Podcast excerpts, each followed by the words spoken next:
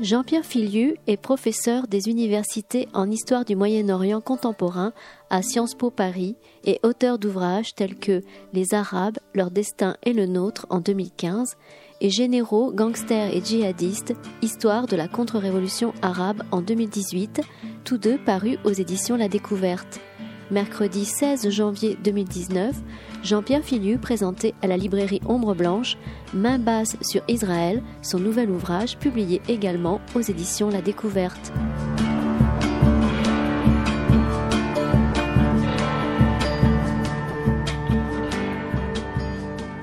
Bonsoir, merci d'être venus aussi nombreux aujourd'hui pour euh, venir écouter Jean-Pierre Filiu qu'on a le plaisir d'accueillir à nouveau. On vous a déjà accueilli quelques fois. Euh, dernièrement, plutôt des livres sur euh, sur la Syrie, le Moyen-Orient. Vous revenez là sur à parler plutôt de euh, d'Israël, sur lequel vous avez déjà travaillé, pays sur lequel vous avez déjà travaillé. Dans ce livre qui qui essaie de nous éclairer sur cette situation ô combien contemporaine et complexe, sur lequel on a, je pense, tous besoin de de clés et de pistes. Euh, qui est euh, l'état actuel d'Israël, sa politique actuelle par rapport à tout ce qu'on a pu savoir ou entendre sur euh, l'utopie qu'il a créée et qu'il a amenée au, au début du XXe siècle. Merci d'être là et merci de nous amener ces informations. Merci.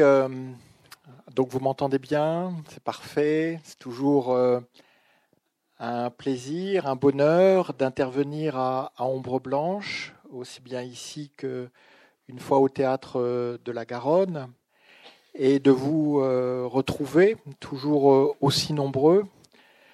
Et ce sujet, effectivement, est un sujet important. Je ne le dis pas parce que j'y ai consacré aussi longtemps pour cette recherche, mais parce que je vois bien qu'il suscite un, un intérêt légitime et profond, euh, en France bien sûr, mais aussi en, Israël. Juste avant de venir, j'étais interviewé par la radio publique euh, israélienne après avoir euh, participé à, un débat en duplex à, Tel Aviv sur I24 et avoir débattu à Paris aux côtés de la correspondante du quotidien Yediot Aronot.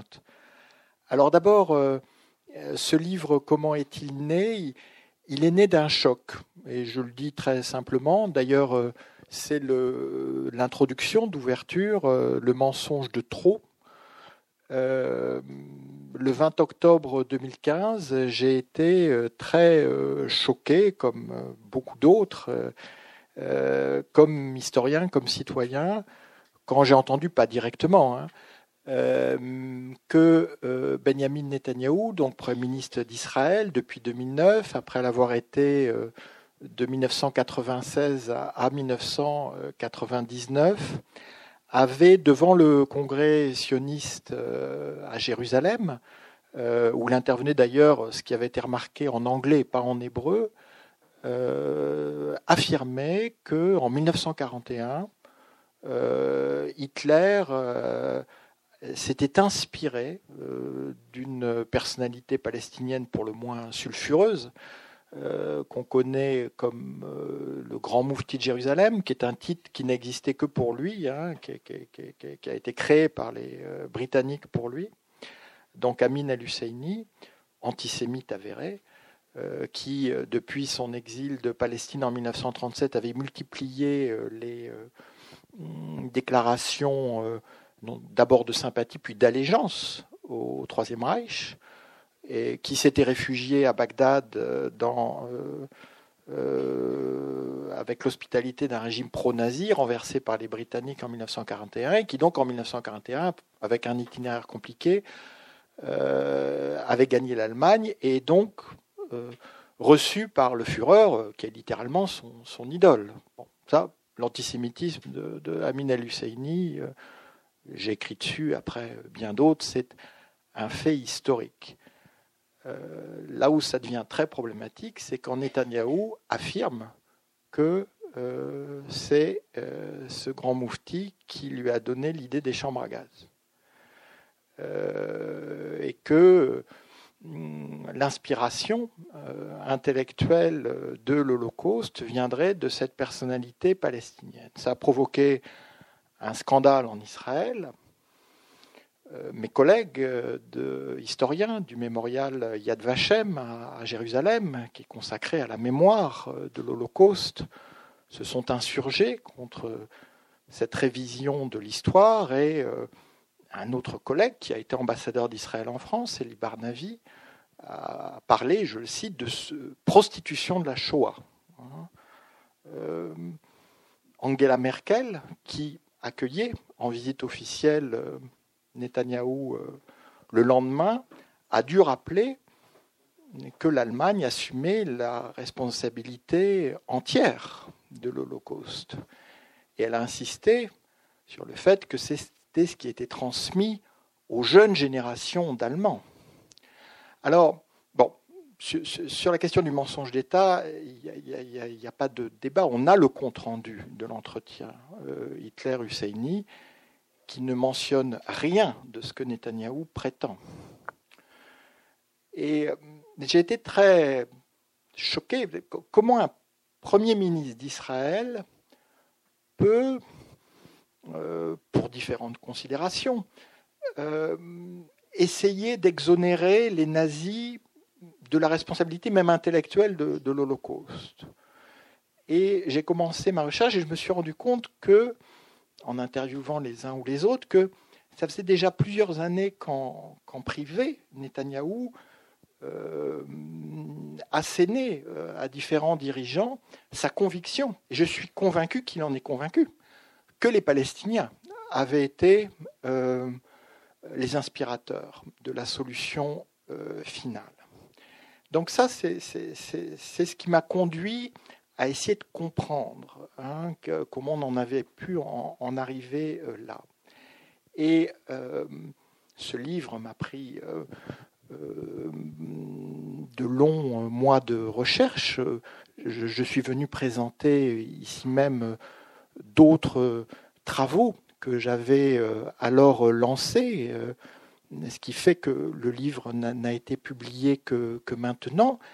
Et en allant dans cette recherche, d'une certaine façon, mon point de départ a été rattrapé par l'actualité, parce que vous savez peut-être que euh, au printemps dernier, Netanyahou a euh, endossé, au nom du gouvernement israélien, un communiqué conjoint avec la Pologne, euh, qui, de fait, exonère là aussi le peuple polonais et les différentes organisations polonaises euh, de leur responsabilité dans l'Holocauste, ce qui a encore provoqué vraiment le, tollé, entre autres de mes collègues de, Yad Vashem, il faut voir qu'il offrait ainsi au gouvernement populiste au pouvoir à, Varsovie euh, une voie euh, de sortie dans une polémique très lourde qu'il y avait sur ce qu'on appelle les lois mémorielles, ou en fait la loi initiale du gouvernement de Varsovie était encore plus caricatural dans le blanchiment, si j'ose dire, et le terme est impropre, euh, face à l'horreur de l'Holocauste, euh, de toute responsabilité polonaise. Et depuis que le livre a été mis sous presse, mais avant que je vienne euh, m'exprimer devant vous, Netanyahou poursuit cette œuvre de révision de l'histoire de l'Holocauste, cette fois avec le gouvernement populiste d'Orban en Hongrie, euh, qui va bientôt ouvrir dans la banlieue de Budapest un musée de l'Holocauste. Et là, même démarche qu'avec euh, les Polonais, on euh, exonère le gouvernement donc, du régent Horthy, hein, le gouvernement collaborationniste, hein, au pouvoir jusqu'en 1944, de toute responsabilité dans l'extermination des Juifs de Hongrie. Donc, là encore, hein, quand, on fait une recherche honnête, euh, ce qui, euh, je l'espère, a été mon cas, euh, on ne sait pas ce qu'on va trouver. Et commencer par ce mensonge d'État pour en arriver à cette actualité, c'est un peu, voilà, bah, c'est déjà une sacrée expérience. Mais au-delà de ça, il y avait la réflexion sur à la fois les 70 ans de l'État d'Israël et comme historien sur la longue durée du sionisme. Hein. le sionisme, donc qui a maintenant 120 ans, mais qui commence de s'incarner, ou plutôt de se territorialiser, euh, avec ce qu'on appelle la déclaration Balfour, hein, euh, donc le ministre des Affaires étrangères euh, britannique Arthur Balfour, en 1917, adresse une lettre aux responsables de l'exécutif sioniste où il officialise le soutien du gouvernement britannique, du gouvernement de Sa Gracieuse Majesté, à l'établissement d'un foyer national juif en Palestine. C'est l'acte fondateur du sionisme territorialisé, même s'il y avait déjà euh, eu euh, ce qu'on appelle euh, les alias, les aliotes. Alias, c'est la montée, mais ce sont les vagues d'immigration juive en Palestine. Et notamment, il y avait eu, avant la déclaration Balfour, la fondation de Tel Aviv, la colline du printemps. Et donc, euh, cette réflexion sur Netanyahou, c'est une réflexion sur l'histoire d'Israël et sur le euh, sionisme. Alors après vous avoir dit comment elle s'ouvre et comment elle se conclut, étant entendu que ce n'est jamais la fin de l'histoire, surtout pas dans une euh, démocratie aussi vivante que la démocratie israélienne, où on a le 9 avril prochain des élections qui ont été anticipées par Netanyahou, mais on en parlera peut-être lors du débat, mais des élections qui sont beaucoup plus ouvertes qu'on euh, ne le euh, dit ou qu'on ne le prétend.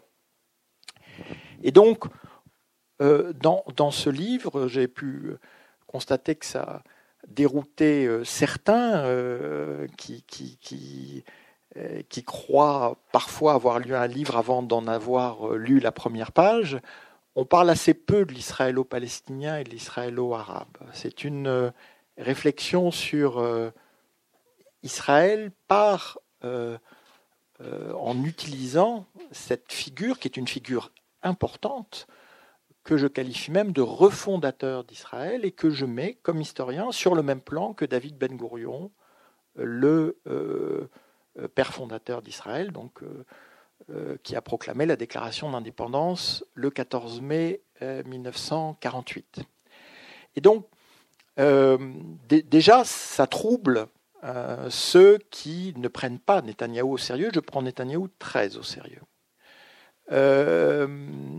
Ceux qui considèrent que comme Trump, comme d'autres, on peut balayer ses arguments, on peut ne pas le créditer d'une vision. C'est un débat que j'ai eu encore euh, hier à Sciences Po, où euh, certains de mes collègues me disaient que euh, je, faisais trop d'honneur à Netanyahou. Je pense que Netanyahou a une vision, que, c'est, j'essaie de la décrire, l'idéologie va en reparler, et qu'il faut le prendre très... Et que de toute façon, sa marque sur Israël est déjà profonde. Hein, alors après, un homme politique qui soit le produit de sa société ou qui l'affecte, bah, c'est évidemment les deux. Ça, c'est la dialectique de tous les dirigeants dans toutes les, sociétés du monde.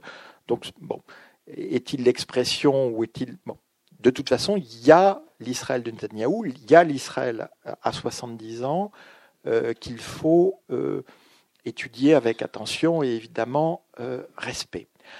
Alors, ce n'est pas une biographie de Netanyahou il y a déjà eu deux biographies de Netanyahou euh, publiées, il y en aura sûrement d'autres, par des journalistes israéliens éminents, hein, euh, l'un du Mariv, Ben Caspit, l'autre d'Aretz, Anshel Pfeffer. Euh, c'est pas mon propos, ce que je veux, c'est montrer ce que Netanyahou signifie et révèle d'Israël. Hein. Alors, du coup, j'ai construit le, livre en huit chapitres. Le premier, il s'appelle Histoire de famille, hein, car la famille euh, joue beaucoup. Euh, d'abord, euh, Netanyahou est le premier Premier ministre d'Israël à être né en Israël. Il est né en 1949 à Jérusalem. Donc c'est le premier à être né, par définition, après la Shoah et après la fondation de l'État.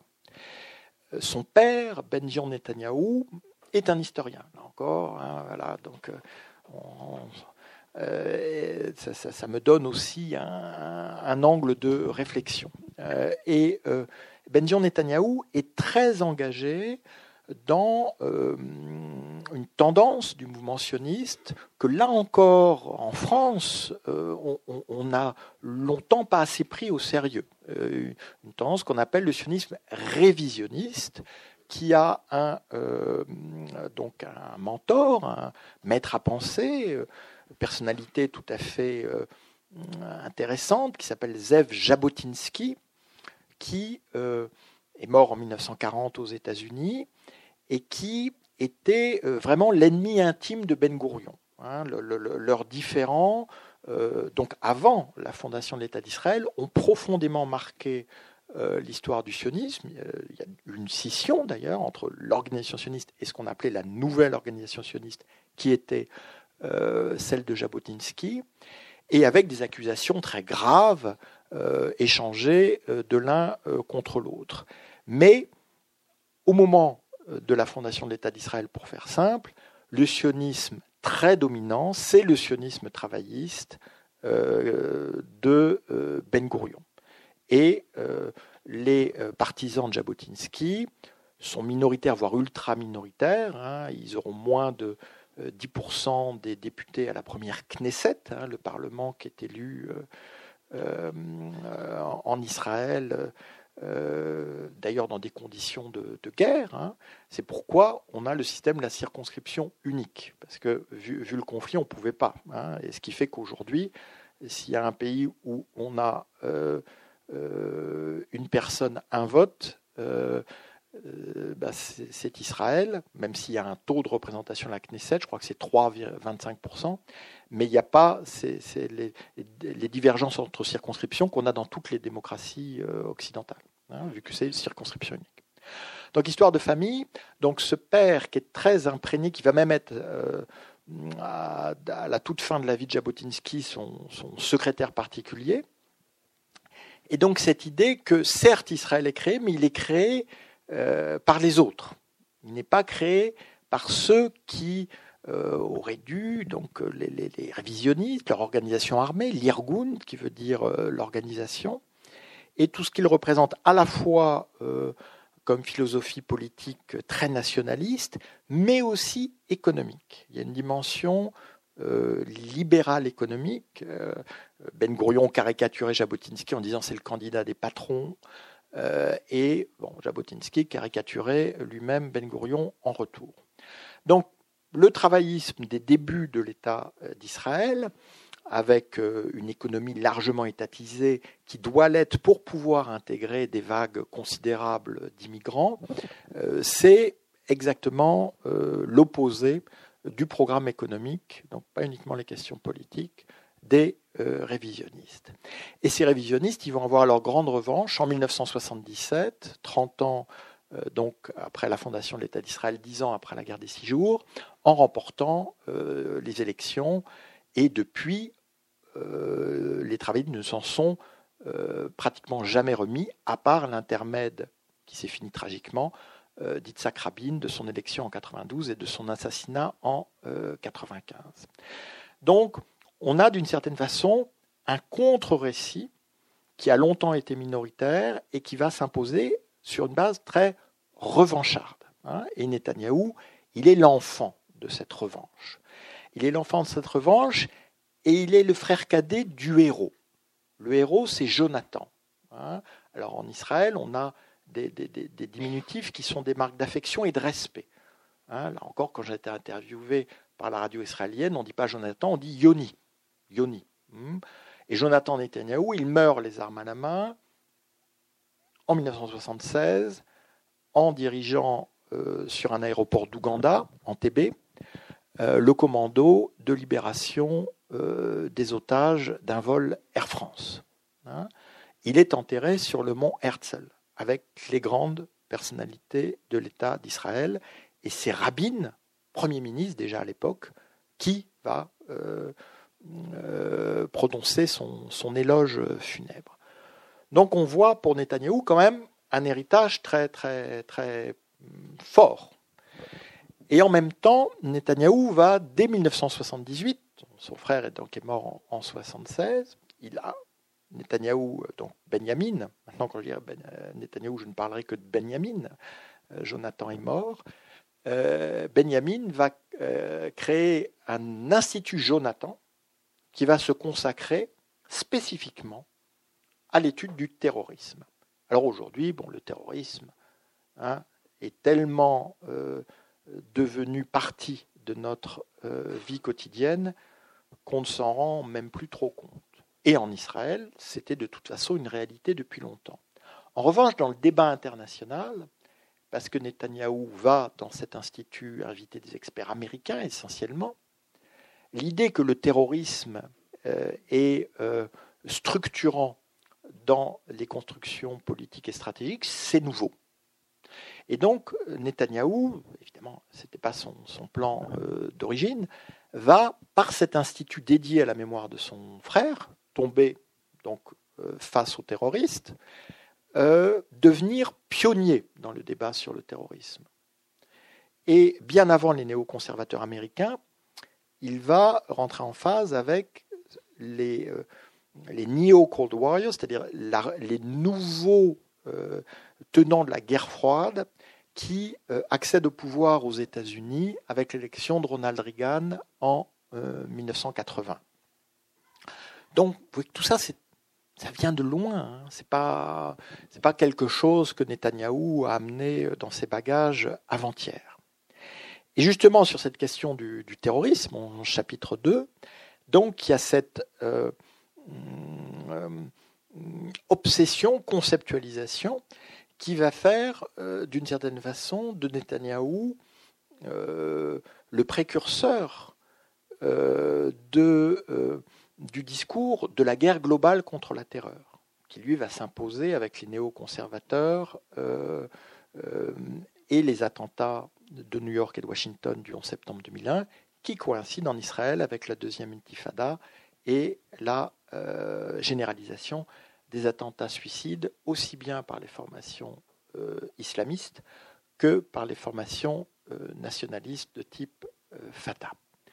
Donc on a cette antériorité. Et en même temps, il y a toujours l'histoire. Le dévoilement de plaques euh, sur les lieux d'un acte terroriste se fait généralement, mais si vous avez d'autres euh, exemples, je suis évidemment preneur, à la mémoire des victimes. Netanyahou va accorder sa caution d'ancien Premier ministre, on est en 2006, au dévoilement d'une plaque à l'hôtel King David de Jérusalem en hommage aux auteurs de l'attentat. Hein, cet attentat, je le rappelle, c'est l'Irgun, donc l'organisation armée révisionniste, qui va le perpétrer contre un hôtel qui est aussi le quartier général des Britanniques à Jérusalem. L'Irgun prétend euh, et prétendra et prétend jusqu'à aujourd'hui euh, avoir prévenu euh, les Britanniques. La réalité, c'est qu'on a des dizaines de victimes civiles, dont de très nombreux juifs.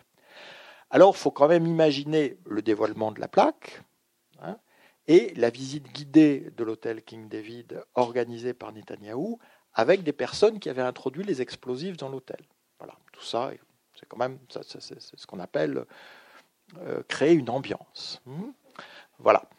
Euh, les Britanniques ont protesté euh, assez logiquement contre cette plaque qui, du coup, dont l'intitulé a été modifié, parce que l'intitulé initial, c'était euh, L'Irgun regrette ses victimes, qui sont de l'entière responsabilité des Britanniques qui n'ont pas évacué les lieux. Bon, là, euh, le, texte a été un peu euh, remanié. Voilà. Donc, vous avez tout ça dans le livre. Le troisième chapitre, c'est contre Rabin et Sharon. On connaît assez bien, encore que j'ai appris beaucoup de choses par mes recherches, l'antagonisme entre Netanyahou, chef de l'opposition puisque chef du Likoud, et Rabin lors du processus de paix qui est lancé par ce qu'on a appelé les accords d'Oslo, mais qui sont en fait euh, formalisés par la fameuse poignée de main à Washington en présence de Clinton le 13 septembre 1993.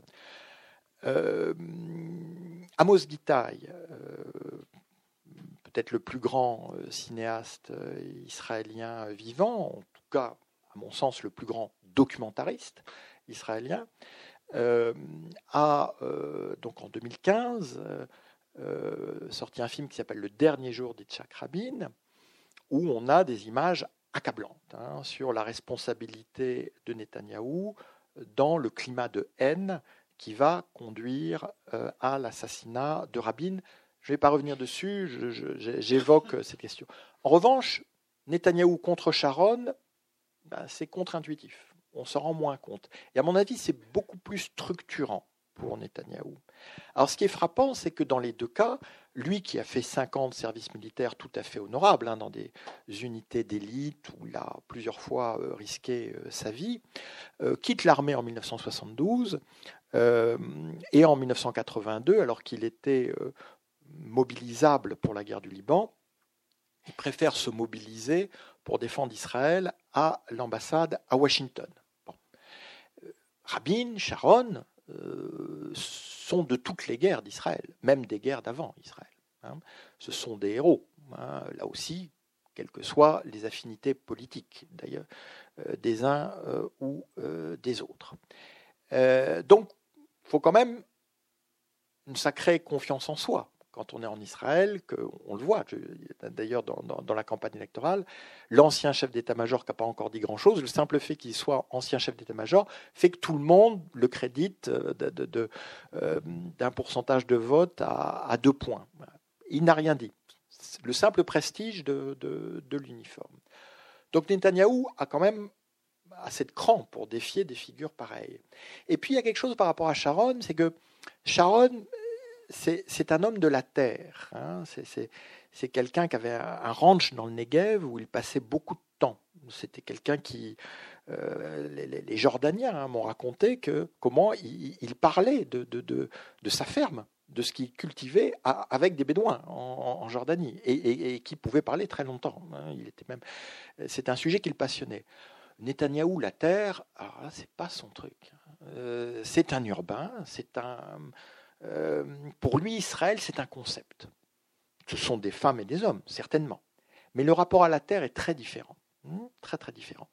Mais surtout, avec Sharon, et euh, en ouverture du livre, je cite des propos que vous verrez tout à fait euh, négatifs de Sharon à l'encontre de Netanyahou. En fait, ce n'est pas uniquement un choc des deux ambitions, on pourrait parfaitement comprendre. C'est que Sharon à la fin de sa vie, le grand œuvre de Sharon, la dernière bataille de Sharon, c'est la recomposition de la vie politique israélienne. C'est ce qu'on appelait le parti Kadima, ça veut dire en avant, qui est un parti qui amalgamait une partie des travaillistes, Shimon Peres, et une partie du Likoud, et Olmert. Et donc, ce parti, il le crée juste après le désengagement de Gaza, donc fin 2005, et peu après, il tombe dans le coma, dont il ne sortira plus euh, jusqu'à sa mort euh, en 2014. Donc Netanyahou se retrouve réduit à un bout de Likoud, le Likoud qui n'est pas allé avec Sharon euh, recomposer la vie politique israélienne. Et quand en 2009 Netanyahou revient au pouvoir, il casse ce grand œuvre de Sharon il casse cette possibilité de gouverner Israël au centre, que toutes les études d'opinion israéliennes montrent comme dominante, mais là encore, hein, il y a l'offre politique et la demande, hein, en gouvernant à droite, avec des alliances d'extrême droite qui vont devenir de plus en plus importantes. Donc ce n'est pas uniquement qui va prendre le Likoud, c'est aussi une vision d'Israël. Gouverne-t-on Israël au centre, par consensus sur les questions de sécurité, ou à droite et à l'extrême droite, et donc chaque chapitre découle assez logiquement du précédent. Donc le quatrième, c'est l'ennemi intérieur. Et on voit bien comment euh, l'ennemi intérieur, euh, euh, c'est l'autre, l'autre politique, et comment on, le diabolise, comment on, le délégitime. Hein. Et alors là, il y a un consensus, vraiment, je, n'apporte rien de nouveau au débat sur la dégradation du débat politique sous Netanyahou, sous la brutalisation de ce débat politique. Hein. Maintenant, euh, dès, qu'on a le malheur de, le critiquer, on est immédiatement accusé de, tous les noms, et évidemment de trahison. Hein. L'idée que Israël et son gouvernement et son Premier ministre euh, ne sont qu'une seule et même chose, qu'il n'y a donc pas voix euh, à la critique. Donc en, 2015, euh, le jour du vote pour la Knesset actuellement dissoute, Netanyahou fait quelque chose d'incroyable. il intervient par vidéo sur les réseaux sociaux pour dire les ONG de gauche amènent les Arabes en bus au bureau de vote. Mobilisez-vous. Alors, c'est intéressant, j'ai appris tout à l'heure, on n'arrête pas d'apprendre, hein, c'est merveilleux l'histoire. du journaliste israélien qui m'interviewait, parce que c'était évidemment une violation flagrante euh, euh, du code électoral. On ne peut pas intervenir le jour du vote. Ah, mais la loi électorale israélienne ne mentionne pas Internet et les réseaux sociaux. Donc, Netanyahou euh, s'en est euh, sorti. C'est la propagande à, la radio. Il y, a ce vide juridique. Évidemment, il en était conscient avant de faire une provocation pareille. Mais c'est la première fois dans l'État d'Israël qu'un Premier ministre désigne une partie de l'électorat comme n'étant pas vraiment euh, patriotique. Hein. Et donc, en associant la gauche et les Arabes. Hein. Donc, je décris que ce processus est complexe. Même Rabin euh, avait dit il me faut une majorité juive pour la paix. Hein, euh, euh, donc il avait refusé la voix de ce qu'on appelle les partis arabes pour le, vote de, confiance. Donc ce sont des débats qui sont anciens. Mais Netanyahou leur donne une intensité particulière avec ses attaques contre ses ennemis et lui n'a jamais dit que, euh, que Rabin était un traître. Jamais. Jamais, jamais, jamais, jamais. Mais aujourd'hui, il dit par exemple de certaines ONG, non pas qu'elles sont traîtres, hein, il laisse ça à ses lieutenants, à ses porte-paroles, mais il dit qu'elles diffament Israël à l'étranger. Hein, les ONG des droits de l'homme, parce qu'elles rapportent les violations des droits de l'homme, euh, en Cisjordanie et, à Gaza, voire en Israël, parce que c'est le travail d'organisation des droits de l'homme d'effectuer euh, ce type euh, de surveillance. Donc on a ce, glissement. Hein, et,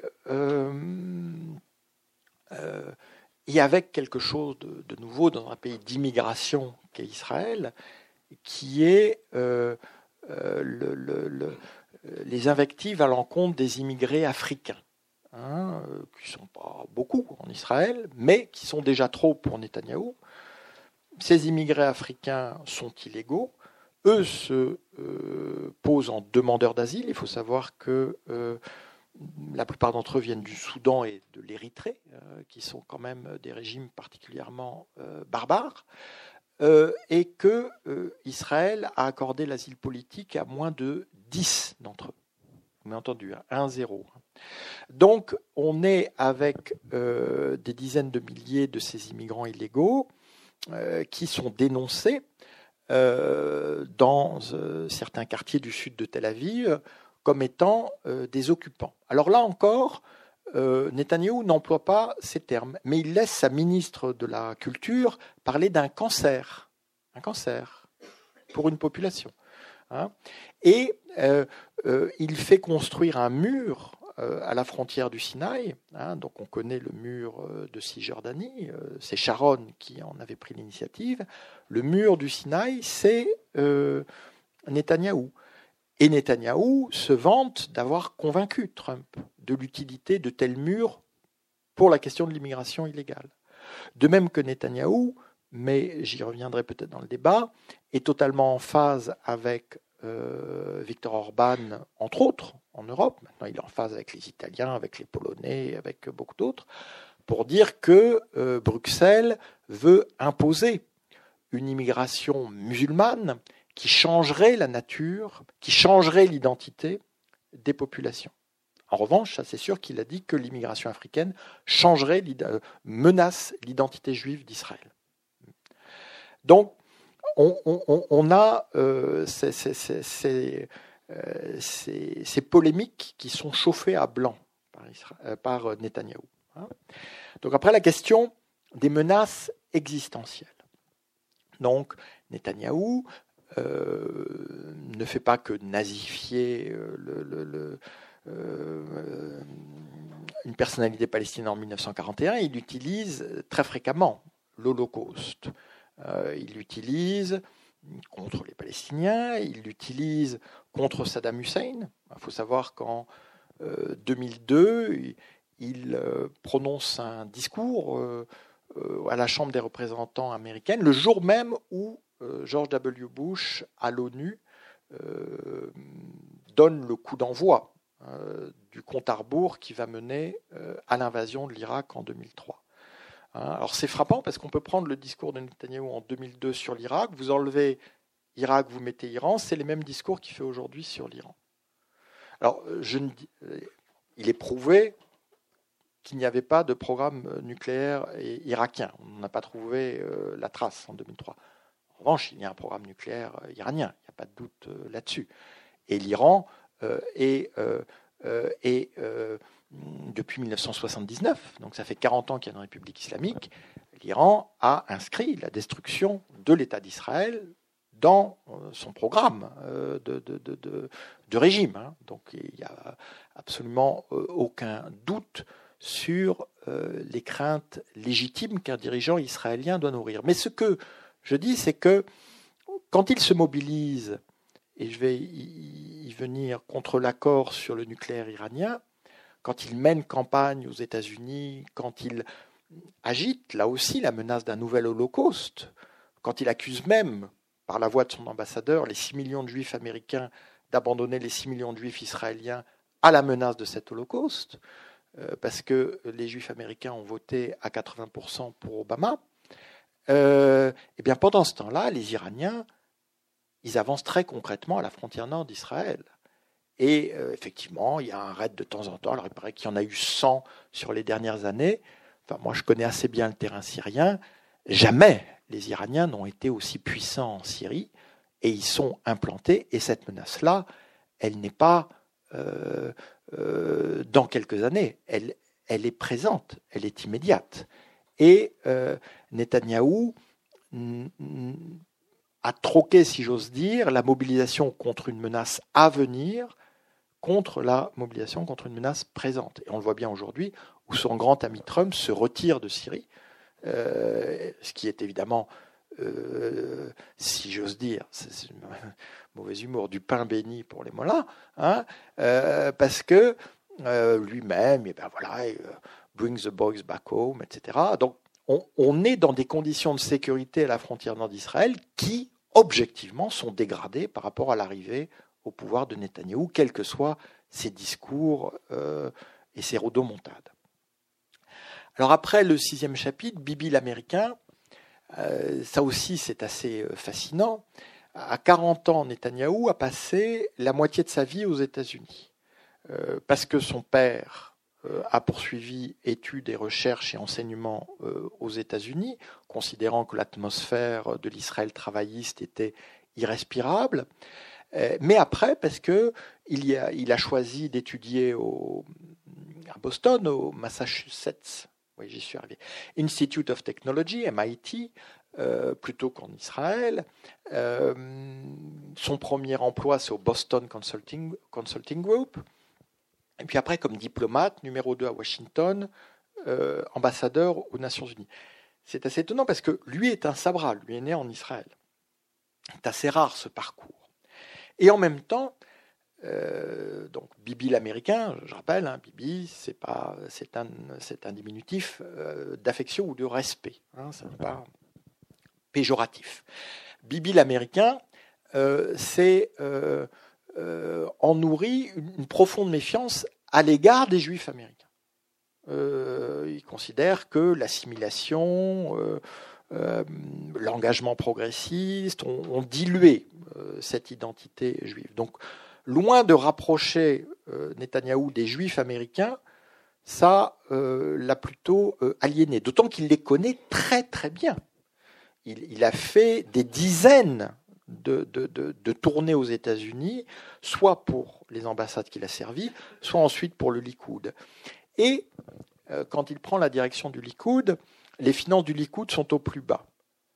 On est en 1993. Et il va les renflouer. Et c'est là où, commence une, relation assez, euh, particulière hein, de, de, Netanyahou et de certaines grandes fortunes aux États-Unis, notamment de certains milliardaires.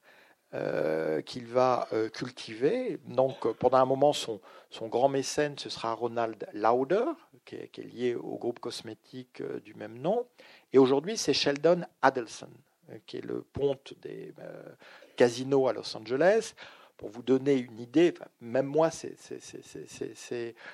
euh, ces chiffres n'ont plus aucun sens, mais Adelson, ce serait entre 30 et 40 milliards de dollars. Il hein, faut voir de quoi on parle. Hein. Donc Adelson est un soutien inconditionnel de Trump et un soutien inconditionnel de, de Netanyahou. Et on va avoir cette dimension financière entre la droite dure américaine et la droite dure israélienne qui va être très sensiblement renforcée par Netanyahou. Mais ce qui est là aussi euh, euh, fascinant, c'est que quand Obama entre à la Maison Blanche en janvier 2009 et que Netanyahou revient au pouvoir en mars, euh, Netanyahou va très vite considérer que c'est lui ou moi. Il n'y a pas beaucoup de dirigeants dans le monde qui peuvent considérer, s'agissant du président des États-Unis, c'est lui ou moi. Généralement, bon, ce sera lui et moi, je vais m'arranger. Netanyahu, non. C'est lui ou moi. Et donc, en 2012, il va euh, s'engager, il est tenu quand même un peu de discrétion aux côtés de Mitt Romney, qui est battu par euh, Obama. Et en 2016, c'est euh, l'apothéose pour lui de l'élection de Trump, avec l'année précédente, euh, un événement euh, jamais vu dans l'histoire américaine, qui est un discours devant le Congrès, donc Chambre des représentants et Sénat de Netanyahou, sans non seulement sans concertation avec la Maison-Blanche, mais un discours de provocation de la Maison-Blanche, vu que tout le discours est contre l'accord sur le nucléaire iranien. Hein. Euh, donc, euh, euh, on a cette, cette, dimension, et donc on voit comment je glisse assez facilement au chapitre suivant, que j'appelle celui de la diaspora à la carte. Jabotinsky disait euh, alors selon la traduction aimable, il faut se débarrasser de la diaspora avant qu'elle ne se débarrasse de nous. Selon la traduction plus dure, il faut liquider la diaspora avant qu'elle ne nous liquide. c'est déjà toute une philosophie, mais c'est conforme à sa vision du monde. L'identité des Juifs hors de la terre d'Israël ne peut que euh, euh, décliner. Et Netanyahou va suivre ce, cette voie en euh, dégradant là aussi de manière euh, inédite les relations entre Israël et la diaspora. Et avant tout les juifs américains, et avant tout sur la question d'Obama, où les juifs américains sont complètement déchirés. Ils ont voté à 80% pour Obama en 2008, et ils ont un Premier ministre d'Israël qui devient très vite un, ennemi juré du président démocrate. Et on a cette crise autour du nucléaire iranien, qui est une crise très forte à l'intérieur de la communauté juive, et puis on en a d'autres, je le décris dans le livre, entre autres la question du mur des lamentations. Savoir qu'au mur des lamentations, comme de manière générale, hein, le grand rabbinat en Israël est ultra-orthodoxe. Donc ça implique certaines contraintes au mur des lamentations, et entre autres l'impossibilité, euh, pour ceux qui connaissent le mur des lamentations, il y, a une partie qui est déjà assez étroite pour les femmes par rapport à la partie pour les hommes. Et dans cette partie-là, les femmes non seulement ne peuvent pas brandir la Torah, mais ne peuvent pas porter certains euh, euh, signes euh, religieux. Hein.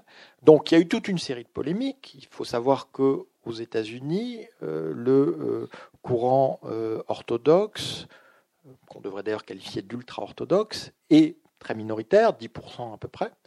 Hein. donc on a les juifs non religieux, les libéraux, les conservateurs, les réformés, hein, qui, eux souhaitaient ce, compromis. Ce compromis a été négocié par le biais de l'agence juive, qui est donc l'institution euh, euh, euh, des différents représentants de la diaspora, qui est censée favoriser l'alia, c'est-à-dire l'immigration en Israël. Et donc, l'agence juive promeut un, compromis que Netanyahou va geler pour ne pas indisposer les partis ultra-orthodoxes ou pour d'autres raisons c'est tellement grave pour euh, l'agent juif que en 2018, donc en juin dernier, elle va le nommer à sa tête le chef de l'opposition israélienne.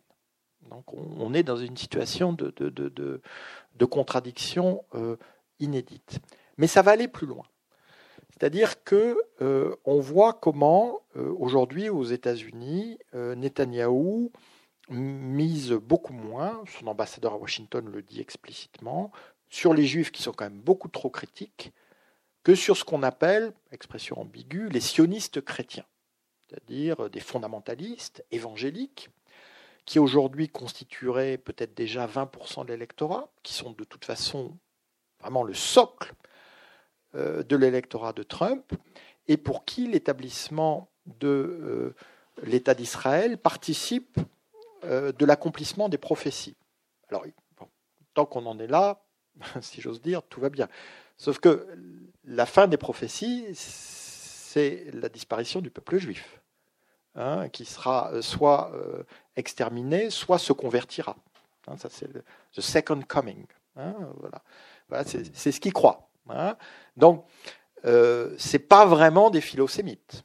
D'ailleurs, euh, les deux prêcheurs euh, qui sont intervenus, euh, qui ont béni, excusez-moi, parce que voilà, aux États-Unis, on peut bénir une ambassade. donc, qui ont béni l'ambassade à Jérusalem en mai dernier, ces deux prêcheurs, je l'avais rapporté, bon, j'ai un blog sur le monde, ainsi Proche-Orient, je pense le premier à l'avoir rapporté en France, ont été déjà épinglés pour des dérapages antisémites avérés. Ces gens-là viennent à Jérusalem, sont acclamés comme les grands amis reçus par Netanyahou euh, avec euh, tous les égards possibles, parce que les évangéliques, désormais, Netanyahou s'est compté, 600 hein, euh, millions d'évangéliques, hein, progression constante dans le monde entier, hein, dans le monde entier, et la première concrétisation de cette stratégie, parce que là encore, il a une vision, il faut le prendre très au sérieux, c'est l'élection de Bolsonaro. Et à peine Bolsonaro élu, il annonce le transfert de l'ambassade à Jérusalem. évidemment, Netanyahou est le 1er janvier à son investiture aux côtés de son grand ami Viktor Orban, le Hongrois.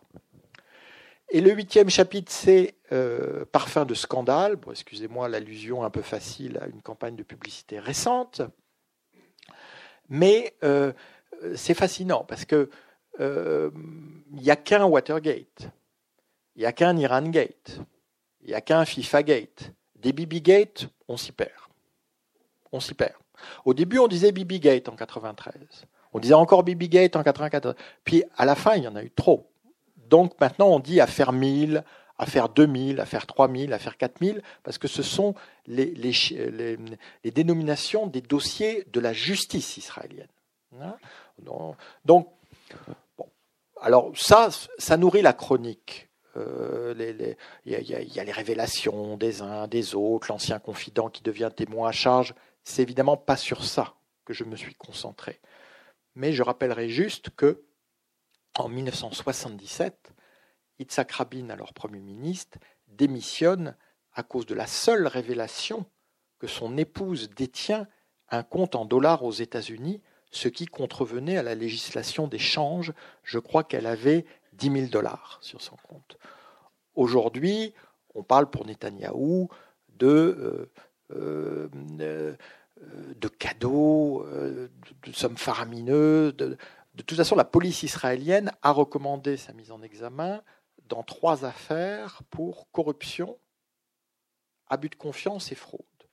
Et donc, ce qui devrait être le grand rendez-vous d'Israël avec lui-même dans le cadre des élections du 9 avril a en fait, d'où mon titre, hein, main basse sur Israël, été détourné par, par Netanyahou en un référendum sur sa personne et en fait en un référendum sur son immunité. Parce que tant qu'il est au pouvoir, eh bien, il n'ira pas en prison. À la différence de son prédécesseur, Ehud Olmert, qui pour des choses qui apparaissent vraiment comme des pécadilles aujourd'hui, des malversations immobilières quand il était maire à Jérusalem, pas des actes commis quand on est Premier ministre, a purgé 18 mois de prison ferme. Donc, euh, aujourd'hui, qu'a dit Netanyahou il y a 10 jours hein euh, Tous ses conseillers annoncent une déclaration euh, historique. Et en fait, il arrive à la télé pour dire qu'il est innocent. Bon, venant de sa part, c'est difficile d'attendre autre chose. Qu'évidemment, tout le monde est ligué contre lui. Alors, évidemment, la gauche, évidemment, les ONG, mais aussi la presse, mais aussi euh, la justice, mais aussi la police, hein, et que donc, face à cet immense complot, il propose d'être confronté à la télévision avec les témoins à charge. Ah, c'est merveilleux ça. Effectivement, c'est un grand euh, pionnier. Mais vous savez, on rit, mais on ne sait pas si demain le sort d'un Premier ministre, y compris judiciaire, ne deviendra pas une espèce de débat télévisé où les gens voteront, ah ben non, 61% euh, innocents, 30% euh, coupables, et puis les autres ne savent pas. On ne sait pas. Hein. c'est pour ça que c'est aussi intéressant de réfléchir à ce que Netanyahou nous apprend au-delà d'Israël, sur, sur le monde de Trump, le monde d'Orman, le monde des populistes, le monde des réseaux sociaux. Hein. Et donc, je voudrais moi, conclure sur la question de l'illibéralisme. Hein. Euh, donc, euh, c'est Orban en Hongrie qui a revendiqué. Son, il a dit ben, Moi, je suis une démocratie libérale. Voilà, mais je suis une démocratie. J'ai été élu, et réélu, et réélu. Ce que dit exactement Netanyahou. Mais qu'est-ce que ça veut dire? Ça veut dire que une fois qu'on est élu, fermez le banc évidemment, tout ça n'a rien à voir avec la France. Hein. Une fois qu'on est élu, voilà, je suis légitime. Hein, et les personnes qui me critiquent vont à l'encontre de la souveraineté populaire exprimée par mon élection. Hein, la différence étant qu'en Israël, c'est un système parlementaire et que le parti de Netanyahou obtient euh, entre 20 et 30 des 120 sièges à la Knesset. Donc il n'a pas du tout une majorité sur son, sur son nom. Donc là, on est face à une situation totalement nouvelle euh, où euh, personne ne sait ce qui va se passer dans ces élections. Hein, pour ça, je pense qu'elles sont capitales pour l'histoire d'Israël. Netanyahou peut parfaitement être reconduit. Il est presque certain qu'il sera le chef du principal parti à la Knesset, et que donc on lui demandera de former le gouvernement. Mais il n'est pas du tout sûr qu'il y arrive. Il peut être mis en examen avant ou après les élections. Il est évident que son pari, c'est d'être mis en examen après pour dire, bah, écoutez, soyez sérieux, vous n'allez pas démentir le vote populaire. Je suis euh, élu. Hein. Donc, on est dans une configuration nouvelle. Et moi, ce que j'ai voulu, et je vous remercie infiniment de votre attention, c'est contribuer ce soir, contribuer dans son livre, dans ce livre, à, ce débat hein, qui est déjà très euh, vivace en Israël. Merci beaucoup.